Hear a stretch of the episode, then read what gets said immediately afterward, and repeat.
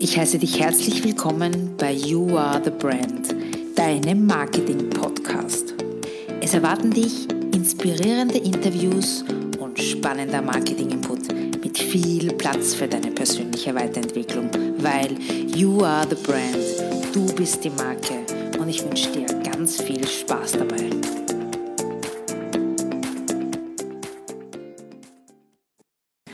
Hallo, herzlich willkommen zu einer neuen Podcast-Folge. Heute mit dem spannenden Thema Digital Leadership. Warum habe ich mir das überlegt? Wir haben jetzt den zweiten Lockdown hinter uns und es war natürlich sehr, sehr viel Homeoffice äh, zu tun, beziehungsweise wurde natürlich empfohlen von der Regierung. Und aus diesem Grund habe ich bei einem Reifeisen-Workshop dieses Thema aufgegriffen und habe das präsentiert, auf was man denn achten muss, also mal die Begriffsdefinition, auf was man denn achten muss, was, welche Kompetenzen ein Digital Leader mitbringen muss und welcher Führungsstil geeignet ist. Und dann gibt es noch 13 Herausforderungen, die bei der Führung von virtuellen Teams auftreten. Davor möchte ich ganz kurz Werbung in eigener Sache machen. Wir haben, das ist auch der Grund, warum es ein bisschen länger gedauert hat mit der nächsten Folge, beziehungsweise mit dieser Folge. Wir haben ein Programm entwickelt, ich und die Gerlinde, das war schon in den vorherigen Podcasts, das Marketing Mentoring Programm. Aber, und jetzt kommt das große Aber, es gibt jetzt nicht nur die zwölf Monate, sondern man kann auch drei Monate, man kann auch einen Monat buchen und man kann sogar äh, einzelne Workshops buchen. Und im Februar wird das Ganze starten. Wir haben für den Februar drei Workshops konzipiert. Das eine wird sein Sichtbarkeit und Selbstbewusstsein. Das zweite, da geht es um eben die Zielgruppe Bayer Persona und Co. Und das dritte ist, ähm, wie man das Geschäftsmodell neu denken kann, gerade in Zeiten von Corona und Disruption hier muss man einfach flexibler agieren und vielleicht auch ein paar bestehende Produkte oder Dienstleistungen hinterfragen. Also wie, wie gesagt, das startet im Februar. Alle Infos werde ich in den Shownotes verlinken für alle, die Interesse daran haben. Und es wird auch wieder kostenlose Workshops von uns geben. Hier einfach auf der Webseite vorbeischauen oder ein Gefällt mir klicken in Facebook, dann bekommt ihr alle Infos auch zu den kostenlosen Seminaren von uns. So, jetzt geht's los mit dem Digital Leadership. Also, wie ist denn, also ganz einmal vorweg, äh, wie ist denn die Begriffsdefinition von virtuellen Teams? Hier sieht es so aus, dass es um eine geringe Kontakthäufigkeit geht, also vor allem eine persönliche geringe Kontakthäufigkeit. Dann als nächsten Punkt ist, es gibt keine Möglichkeit, spontane Besprechungen zu machen und einzelne Teammitglieder bleiben isoliert, weil sie einfach zum Beispiel im Homeoffice arbeiten. Die Kommunikation ist überwiegend, überwiegend per E-Mail, per Telefon oder per Video. Es gibt eine erschwerte Leistungsbeurteilung durch die Führungskraft es gibt kaum einen informellen Informationsaustausch und das komplizierte Abstimmungsprozedere, weil natürlich alle nicht an einem Ort sitzen, das führt natürlich viel mehr zu Missverständnissen, vor allem wenn es sich zum Beispiel um komplexe und kreative Aufgaben handelt. Nun gut, jetzt wissen wir, was virtuelle Teams sind und was heißt jetzt ganz genau Digital Leadership.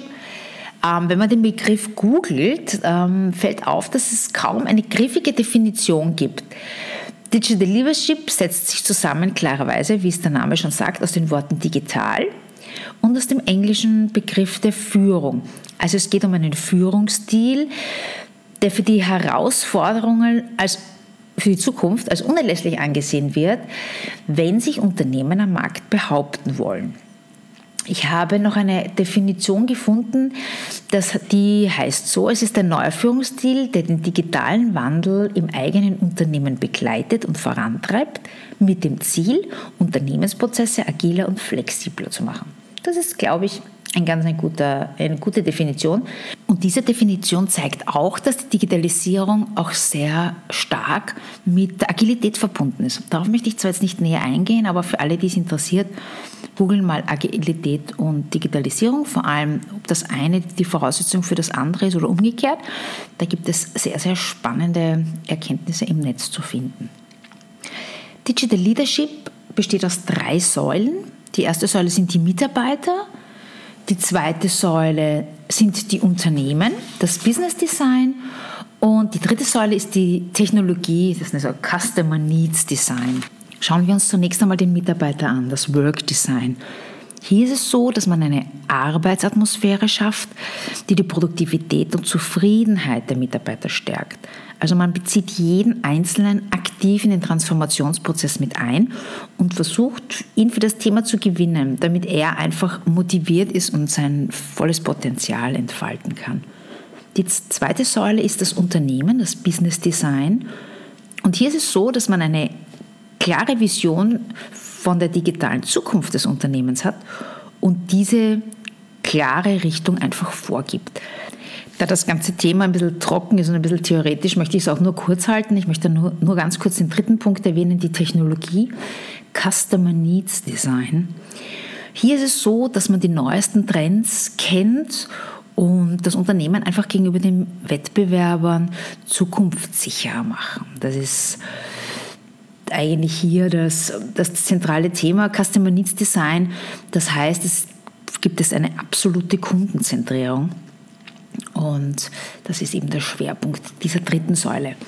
Wie sieht es jetzt aus mit dem Digital Leader? Was muss denn eine Führungskraft für Kompetenzen haben, um effizient arbeiten zu können und um auch ein virtuelles Team zu führen?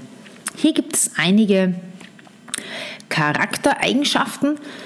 Ich beginne gleich mit dem ersten. Ein Digital Leader muss natürlich offen für neue Technologien und Techniken sein. Er muss den Willen einfach haben, die digitale Transformation aktiv mitzubestimmen.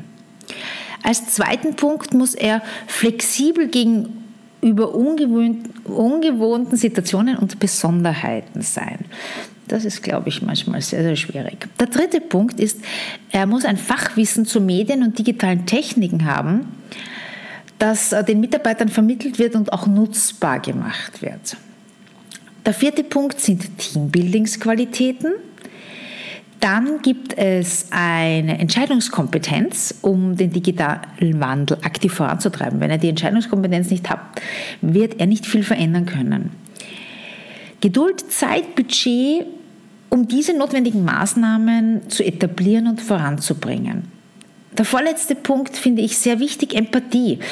Man muss die Situation der Mitarbeiter einfach auch berücksichtigen. Haben die, haben die Kinder zu Hause, haben die die Möglichkeit, ähm, einen, einen schönen Arbeitsplatz zu haben und so weiter. Also Empathie ist hier sehr, sehr wichtig.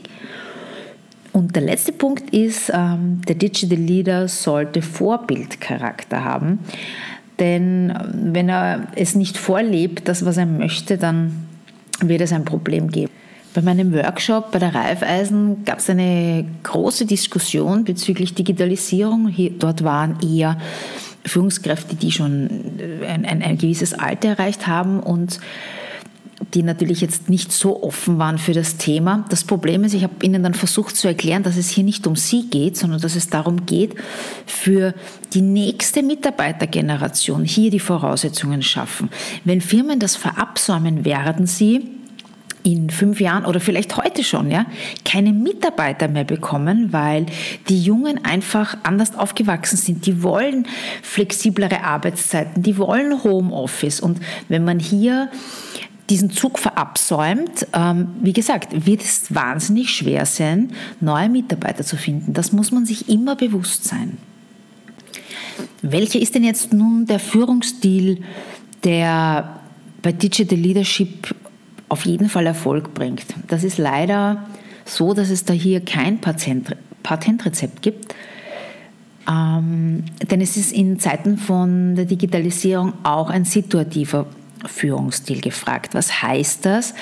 Das heißt, dass man den Führungsstil an den Reifegrad des Mitarbeiters anpassen muss, um so seine vollen Potenziale für das Unternehmen freisetzen zu können.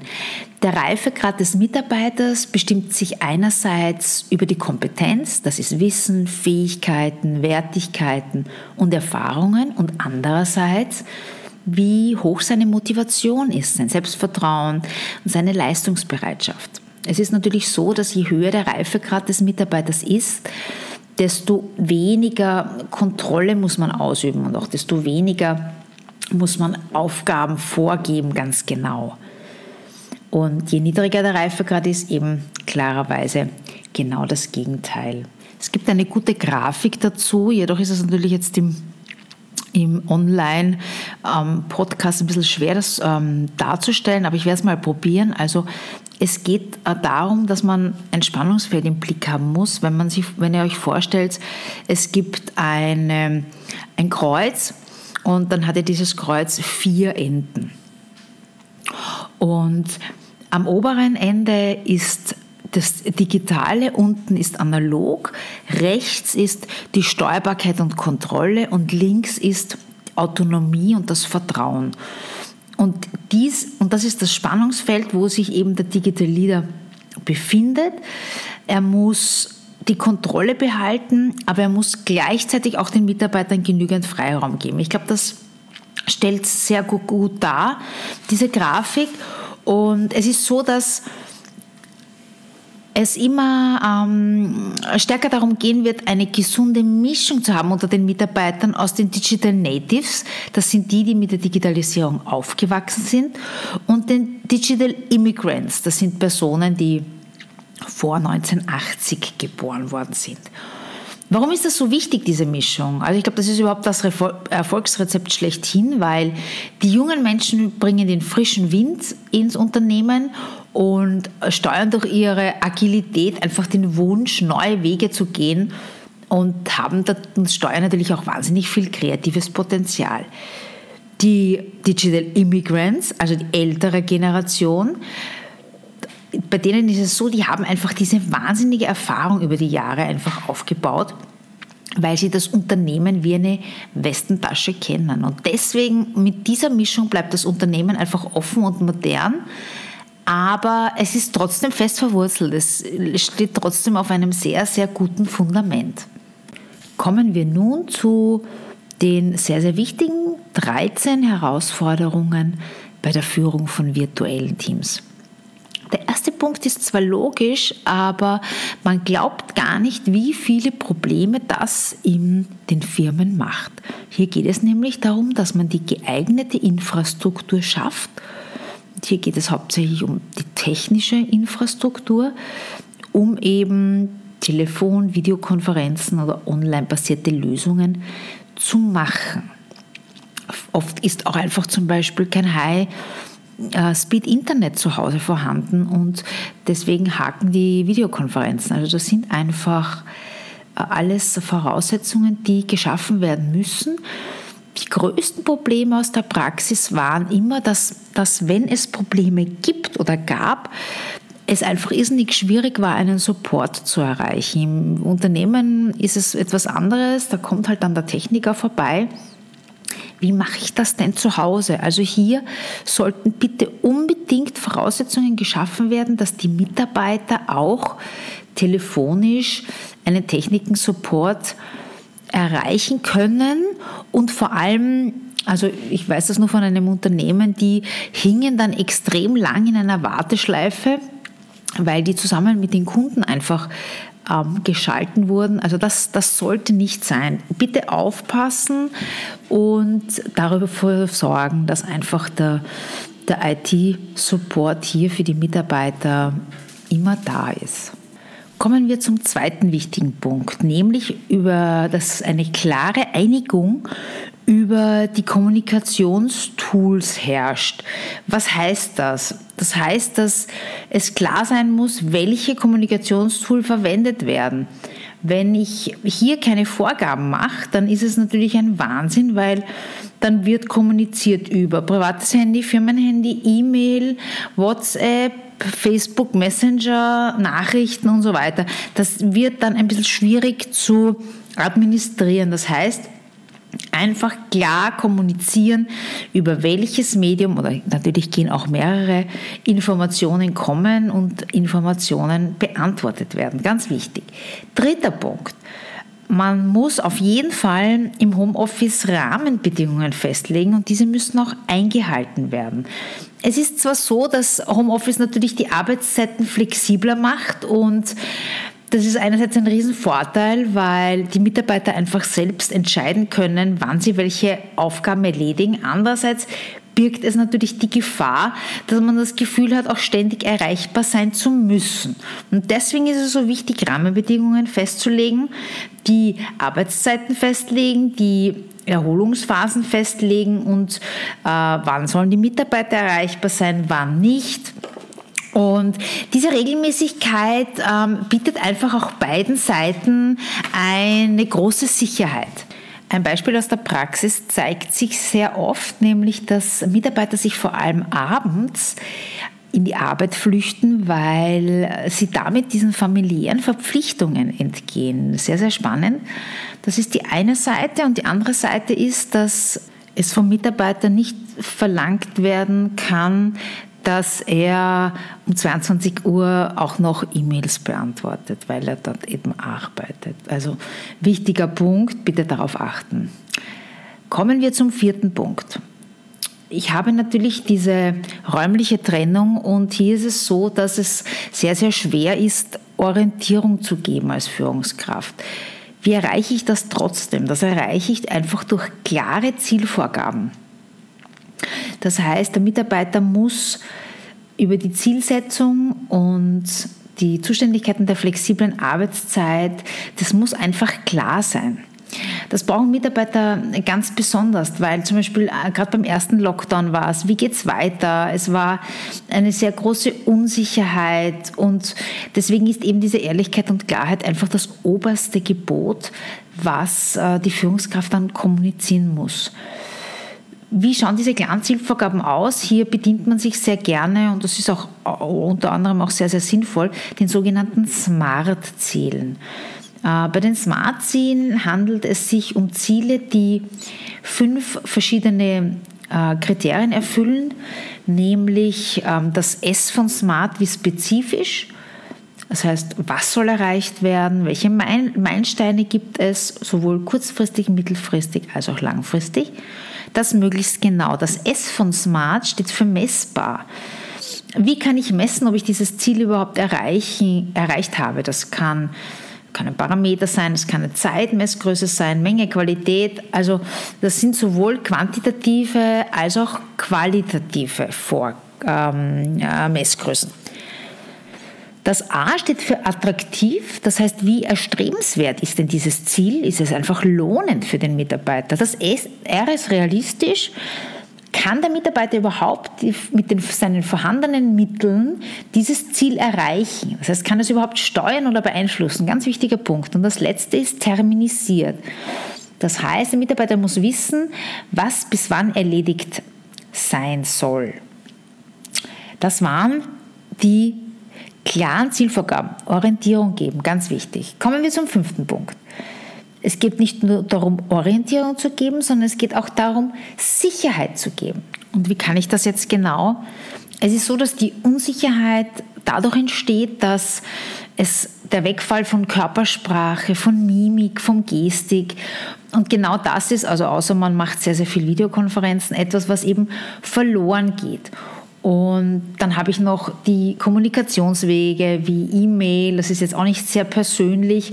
Und hier wird, dadurch wird natürlich die Unsicherheit sehr geschürt. Auch der Mitarbeiter hat Unsicherheiten. Er muss jetzt sich alles selber organisieren im Homeoffice. Er ist jetzt nicht technikaffin, er hat vielleicht Kinder zu Hause. Also hier ist es ganz wichtig, dass war, dass die Führungskraft dem, Mitarbeiter einfach Sicherheit gibt. Wie macht sie das? Das kann man eigentlich ziemlich einfach machen. Das sollte jetzt nicht nur im Homeoffice passieren, sondern auch im, im Büro, dass man ein echtes Interesse an den Problemen der Mitarbeiter zeigt, dass man sie einbezieht in die Prozesse und dass es einfach eine wertschätzende Feedback-Kultur gibt noch einmal, das sollte so auch sein, wird aber im Büroalltag manchmal leider vernachlässigt, weil es nur um fachliche Themen geht, aber nicht auch einmal zum Beispiel um persönliche. Ein ganz, ganz wichtiger Punkt, der Punkt 6, nämlich die Ergebnisorientierung statt der Verhaltensorientierung. Ja, ist auch logisch, aber wir jetzt nicht glauben, wie viele Führungskräfte noch immer die Zeit als das Kriterium sehen, und nicht das Ergebnis. Also, es ist wahnsinnig wichtig, dass beim mobilen Arbeiten die Präsenzzeiten weniger Gewicht haben als das Ergebnis der Arbeit. Das heißt, was jetzt zählt, ist die erbrachte Leistung und nicht die abgeleisteten Stunden. Das schafft natürlich wahnsinnige Transparenz. Das heißt, in diesem Fall sind natürlich die Mitarbeiter, die sehr schnell arbeiten, klar im Vorteil, weil sie einfach schneller mit ihrer Arbeit fertig werden. Und also wie gesagt, der Punkt wahnsinnig wichtig. Davon müssen sich die Vorgesetzten verabschieden. Ich kann nicht mehr kontrollieren, ob er, wie lange er beim Computer sitzt. Es gab ein, ein wahnsinnig äh, gutes Beispiel. Ah, ich weiß jetzt gar nicht, wer das war. Eher so ein ähm, Beamtenschwerpunktunternehmen. Ich meine, mir fällt es leider nicht ein. Müsst, müsst euch vorstellen, da haben sie die Arbeitszeit dahingehend bemessen, ob der, unter, ob der, Entschuldige, ob der Mitarbeiter auf der Tastatur tippt oder nicht. Und das ist natürlich ein Wahnsinn. Er musste acht Stunden tippen, um äh, auf seine Arbeitszeit zu kommen. Also das sind Dinge, die sind so veraltet, das geht schlicht und ergreifend nicht. Und das wird auch in Zukunft sicherlich dann mit Konsequenzen verknüpft sein. Kommen wir zum siebten Punkt. Routinen und Rituale, die erhöhen natürlich auch dramatisch die Stimmung und die Motivation und geben natürlich auch ein, äh, ein großes Sicherheitsgefühl. Es ist so, dass die Arbeit im Homeoffice einfach Disziplin erfordert. Und wenn man aber so Routinen und Rituale einsetzt, dann können die einfach zu einer Disziplin beitragen. Das ist, ähm, ein Beispiel ist zum Beispiel, dass viele eine morgendliche Videokonferenz machen mit dem gesamten Team, wobei da unterstelle ich vielen, dass sie einfach schauen wollen, das ist auch wieder negativ, ob die Leute eh wach sind, ob sie beim, beim Schreibtisch sitzen und so weiter. Aber es ist natürlich auch eine Routine und die gibt natürlich auch Sicherheit. Was muss ich mir denn für die Meetings überlegen? Ich habe äh, das Gefühl gehabt, dass viele einfach nur Meetings machen, damit man halt ja doch ein bisschen Kontakt hat, aber es hat sich niemand verschiedene Punkte überlegt. Zum Beispiel, was will ich denn überhaupt äh, kommunizieren? Was hat denn Relevanz und ist überhaupt sinnvoll? Was wäre ein, ein, guter Schlussappell am Ende des Meetings? So wie, danke, war ein super Meeting, um die Mitarbeiter einfach motiviert in den Tag zu starten. Und ganz wichtig natürlich, es gehört eine Agenda erstellt, damit man weiß, welche Punkte hier einfach abgearbeitet werden. Und hier sollte ganz wichtig äh, es auch den Mitarbeitern möglich sein, hier Themen einzumelden. Warum tun wir uns im Homeoffice so schwer? Also nicht nur, wenn ich zum Beispiel ein Kind zu Hause habe und Homeschooling mache, sondern auch ähm, persönlich, dass ich ja nicht so motiviert bin. Das hat sehr, sehr viel zu tun mit dem Punkt 8, nämlich mit dem Wir-Gefühl. Das Wir-Gefühl geht einfach verloren, weil der persönliche Austausch mit Kollegen nicht mehr stattfindet so, wenn man am Gang jemanden trifft oder in die Mittagspause gemeinsam geht. Das sind alles Dinge, die zu einer äh, Effektivität der Arbeit beitragen. Man wird, es, man wird es nicht glauben. Also man hat ja auch oft ähm, Informationsaustausch zwischen Tür und Angel. Und das, da wird einfach das Miteinander, genau wie ich gesagt habe, dieses Wir-Gefühl gestärkt. Und das fällt natürlich beim Homeoffice komplett weg. Was wäre da eine Lösung? Es ist so, dass es wichtig wäre, dass die, auch die Kollegen untereinander einen telefonischen Austausch haben. Und das Wichtige ist vor allem, dass es kommuniziert wird, dass es sogar erwünscht und geschätzt wird, dass die sich einfach einmal anrufen. Und hier muss es nicht nur um fachliche Themen gehen, sondern es kann und soll bitte auch um Persönliches gehen, wie dass das Kind krank ist und so weiter. Also nicht nur mit dem ganzen Team ähm, Videokonferenzen machen, sondern auch schauen, dass die Mitarbeiter untereinander Kontakt haben. Ähm, eins zu eins Telefonate. Ja. Ganz, ganz wichtig. Und noch einmal, es soll gewünscht und geschätzt werden in der Unternehmenskommunikation. Kommen wir zum Punkt 9.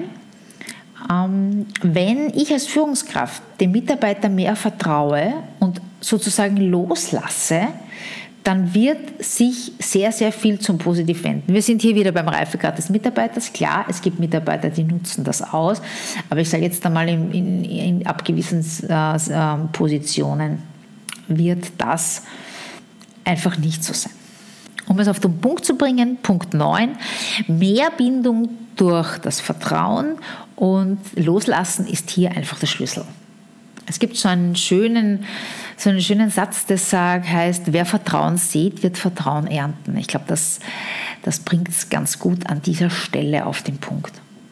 Wir hatten vorher das Wir-Gefühl, wo die Mitarbeiter untereinander sich austauschen sollen, zum Beispiel per Telefon. Und im Punkt 10 ist es so, dass es darum geht, dass auch die Führungskraft einzeln mit den Mitarbeitern telefoniert oder auch über Videokonferenz verbunden ist. Und hier muss man aber aufpassen. Ich hatte auch ein, ein Unternehmen, da war es so, dass wenn äh, ans Licht gekommen ist, dass jemand ein 1 zu 1 Gespräch hatte, also eine Führungskraft mit einem Mitarbeiter, dann war das sehr mit Angst geschürt, weil man geglaubt hat, oh je, da ist irgendwas passiert. Also da ging es jetzt nicht um, äh, um Entlassen, aber schon, vielleicht bekommt man einen Anschieß und so weiter. Also man muss natürlich auch klar äh, kommunizieren, dass das jetzt nicht irgendwelche negativen Konsequenzen hat, nur weil ein Vorgesetzter mit einem Mitarbeiter allein spricht. Und warum ist das so wichtig? Weil hier einfach die Führungskraft dieses echte Interesse und, das, und den Verständnis für die Situation mit dem Mitarbeiter besprechen kann. Und das ist einfach ganz, ganz wichtig. Und hier wieder das Vertrauen aufbauen, einfach wirkliches Interesse daran zeigen, an den Problemen und an den Herausforderungen der einzelnen Mitarbeiter. Kommen wir zum elften Punkt. Jetzt sind wir schon fast am Ende, nämlich, ähm, dass man auf jeden Fall auch die gesundheitlichen Aspekte berücksichtigen muss. Es ist so, dass im, im Unternehmen, Entschuldigung den Ausdruck, ein bisschen immer herumgeschissen wird mit Lichteinfall und mit Sesseln und mit Höhenverstellung und weiß ich was alles. Im Homeoffice ist das ganz egal. Da gibt es Leute, die sitzen am Bügelbrett oder mit irgendwelchen Sesseln, wo normalerweise die Gäste beim Essen sitzen. Also hier muss auch dafür ähm, Sorge getragen werden, dass auch hier die gesundheitlichen Aspekte zumindest halbwegs eingehalten werden. Noch dazu, wenn das Homeoffice einfach länger dauert, dann sollte man das machen. Und das geht jetzt gar nicht mal so sehr mit dem Lockdown einher, sondern dass es ja jetzt schon sehr, sehr viele Firmen gibt, die ähm, einfach Homeoffice auch anbieten den Mitarbeitern. Das heißt, es wird in Zukunft sicher noch stärker werden. Also ich habe jetzt sogar gelernt, dass zum Beispiel eine, eine Reifeisen ähm, bis zu 50 Prozent der Arbeitszeit, ich weiß jetzt nicht bitte den, den, die Abteilung und den Konzern, aber dass die bis zu 50 Prozent Homeoffice anbieten. Das ist natürlich schon, schon ganz, ganz toll.